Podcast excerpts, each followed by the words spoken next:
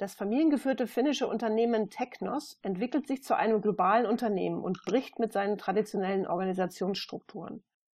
Technos stellt nachhaltige Beschichtungslösungen her und operiert mit 1700 Mitarbeitern an 32 Standorten in 20 Ländern. Strategisch sollen diese Produktionsstandorte immer mehr zusammenwachsen und sich gemeinsam jeden Tag zum Besseren verändern. Bei der kontinuierlichen Verbesserung soll eine globale Kaizen-Strategie helfen. Und ich spreche heute mit der Dame, die dafür hauptsächlich verantwortlich zeichnet. Nadja Böhlmann ist Group Kaizen Promotion Officer bei Technos und treibt den globalen Wandel voran. Hallo nach Helsinki, liebe Nadja. Schön, dass du heute da bist. Hallo, Hallo nach, nach, Deutschland. Deutschland. Äh, mit Helsinki habe ich auch noch nicht gesprochen. ja, schön. Das, das ist das erste Mal für mich. Das freut mich. Ich frage gleich mal nach deinem Titel, weil der ist mir direkt ins, äh, ins Auge gestochen sozusagen. Group Kaizen Promotion Officer. Warum ähm, Promotion Officer? Was ich übrigens sehr treffend finde, weil du promotest es ja wahrscheinlich intern. Und mhm. ähm, ich finde es auch schön, dass ihr es Kaizen nennt und nicht Continuous Improvement. Magst du dazu mal was, mal was erzählen? Also das ist recht kurz und knapp erklärt. Grundsätzlich ist es so, dass unsere Firma, als sich angefangen wurde zu orientieren, in welche Richtung das Unternehmen gehen soll, was uns helfen soll bei der Verbesserung, haben wir eine ganz, ganz ursprünglich japanisch äh, arbeitende Beratung mal im Haus gehabt. Und äh, dort arbeiten grundsätzlich Japaner. Alle waren ursprünglich auch mal bei Toyota. Und ähm, der Vorschlag war es eben, wenn du intern eine Kaizen-Organisation aufbaust, ist das so das sogenannte Kaizen Promotion Office. Und ähm, derjenige, der quasi global verantwortlich sein soll oder auch in den lokalen Umsetzungen sein soll, das ist dann nicht der Prozessbegleiter oder der Continuous Improvement Expert, sondern eben der Kaizen Promotion Officer weil der eben auch ja wie ein wie wie ein wie ein Coach und und äh, Supporter und auch ein bisschen Promotion äh, machen soll für das ganze Kaizen-Thema.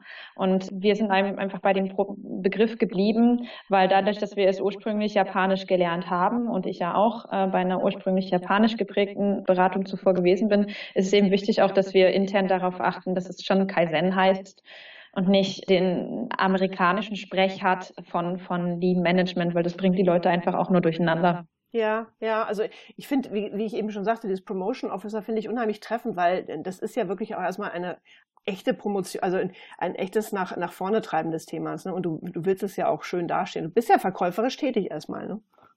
Ja, äh, ich muss erstmal jeden davon überzeugen, äh, welche Vorteile es bringt, ja. ja. Ihr seid ja auch in einer richtigen Aufbruchstimmung bei Technos, wenn ich dich richtig verstanden habe. Und ähm, ihr startet auf der grünen Wiese. Also so zumindest lautet dein Vortrag auf dem Lean Around the Clock 2020 in Mannheim. Rezepte und Fettnäpfchen, ein globales Kaizen-System auf grüner Wiese. Wie fühlt sich das denn an, diese grüne Wiese und das Aufbrechen? Also es ist erstmal so, dass du wie weiß ich nicht, wie ein Kind im Freizeitpark bist und, und erstmal überlegen musst, okay, was will ich als erstes machen, weil dadurch, dass ich das Thema Kaizen so lieb und es auch mag, jeden Tag Menschen dabei zu helfen, ihren eigenen Arbeitsplatz besser zu machen, musst du dich wirklich erstmal setteln und sagen, okay, was habe ich gelernt? Äh, was sind die ersten Schritte? Wie habe ich es bei anderen Firmen gemacht? Und es ist halt das Allerwichtigste, nicht den Kopf dabei zu verlieren. Also es ist schon ziemlich cool, weil ich auch alle Freiheiten kriege, die ich mir vorstellen kann. Also das ist auch ähm, der Vorteil, sag ich mal, an einem, an einem skandinavischen oder finnisch geprägten Unternehmen. Die geben dir so viel Freiraum und ähm, Gestaltungsraum, das Ganze kreativ zu erarbeiten und, und mit denen abzustimmen. Es ist eine, ich bin unglaublich dankbar für diese Aufgabe und es macht mich jeden Tag froh, muss ich sagen. Das ist ja, das ist ja perfekt. ja. Dann bist, du, dann bist du ja am perfekten Platz. Du hast ja acht Jahre bei der Bundeswehr gearbeitet, ne? als Offizier im Fachbereich Logistik. Das, ja. das denke ich mal, war ja jetzt mal was ganz anderes. Das stimmt. Es ist natürlich eine komplett andere Organisation. Es ist ein komplett anderer Führungsstil, den du dort hast. Allerdings, was dort nicht anders ist zu einem normal wirtschaftlich operierenden Unternehmen, ist, dass du Standards hast und Standards brauchst, die das Überleben sichern. Ob es jetzt das Überleben von Menschen im Falle der Bundeswehr ist, in bestimmten Situationen. Äh, natürlich, wenn, du in Deutschland in der Kaserne bist, da ist, das, ist der Überlebenskampf ein anderer. Auf alle Fälle ist es halt so, dass das, worauf es ankommt, ist, dass ein, der richtige Führungsstil in der richtigen Situation wirklich mhm. zielführend sind und dass eben auch Standards unfassbar wichtig sind, weil du eben nicht mehr nachdenken musst, wie funktioniert was, sondern du hast es auf eine gewisse Art und Weise eintrainiert bekommen, äh, wie Dinge funktionieren und du rufst das einfach ab.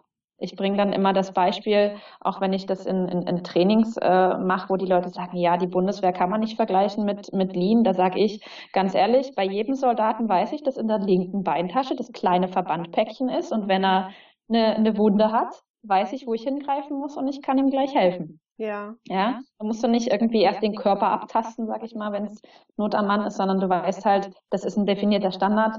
Da hat er sein eigenes persönliches äh, First Aid Kit und du kannst ihm sofort helfen. Also hat dich das schon äh, in diese Bahn gelenkt, im Prinzip. In diese Lean-Bahn ja. und diese Kaizen-Bahn, sagen wir es mal richtig. Ja, auch dieser, dieser Blick von oben. Also das, was du ja gerade jetzt in meiner Situation oder ja brauchst, wenn du eben das ganze Thema global aufsetzen möchtest, dass du, dass du einerseits von oben weißt, äh, vom strategischen Level, wie könnte es mal in Zukunft aussehen, dass du aber dann auch in der Lage bist, das runterzubrechen und wie kann es an der operativen Ebene ausschauen. Und gerade bei der, bei der Bundeswehr habe ich auch alle möglichen operativen Level durchlaufen müssen, bis ich dann mal Offizier war und äh, auch Menschen führen durfte. Das war gerade Bundeswehrsprech, Entschuldigung dafür, weil wir immer über Menschenführung reden da. Ja, also ne, be bevor du Mitarbeiterverantwortung auch da bekommen hast, musstest du dich, musstest du dich in allen möglichen anderen Seiten erstmal beweisen und musstest aber auch das Operative können. Und dadurch, dass du diese Klaviatur ständig hoch und runter gespielt hast, ist es recht einfach, in Anführungsstrichen, jetzt für mich zu sagen, ich kann mir sogar die Auswirkungen vorstellen. Hm, also eine echt gute Vorbereitung. Ja, das ist, das ist echt ein Vorteil gewesen, diese Zeit. Ja. Und jetzt hüpfst du sozusagen von der Metaebene in das tägliche einerlei, da hüpfst du immer hin und her. Ja. Mhm. Ich muss auch sagen, das ist mir ziemlich wichtig. Ich habe in den ersten Wochen gemerkt, in denen ich äh, hier war, dass mir Gamba ein wenig fehlt und dass es mir echt manchmal ähm, zu anstrengend wurde, immer nur über, über Phrasen oder Eventualitäten zu sprechen, sondern dass ich dann gesagt habe, okay, ich will jetzt gucken, wie wir Farbe herstellen. Ne? Also ich meine, es ist auch was völlig anderes, ob du lernst, Kaizen zu sehen in einem, in einem Umfeld, wo jetzt ein, ein Stück hergestellt wird, ja, wo du weißt, das ist die Komponente, das wird dann da hinten angeschraubt, dann kommt das dabei raus. Bei einer Farbe ist es, du hast halt irgendwie permanent eine Flüssigkeit oder, oder irgendwelche Pulverchen und du musst dann schauen äh, und noch in, in Betracht ziehen, dass sich ein Rezept chemisch verändern kann. Und das sind Sachen, die kannst du dir wirklich erst vorstellen, wenn du ans Operative herangehst und es dir anschaust. Also direkt vor Ort guckst. Genau. genau. Liebe Nadja, ich danke dir für den kurzen Einblick und ich freue mich schon sehr darauf, dich dann im März 2020 in Mannheim auf der Bühne des Lean Around the Clock 2020 bzw. NKNA 2020 zu begrüßen. Und dann erzählst du uns noch mehr. Auf jeden Fall. Vielen Dank. Ich habe mich sehr gefreut. Ja, gerne. Danke.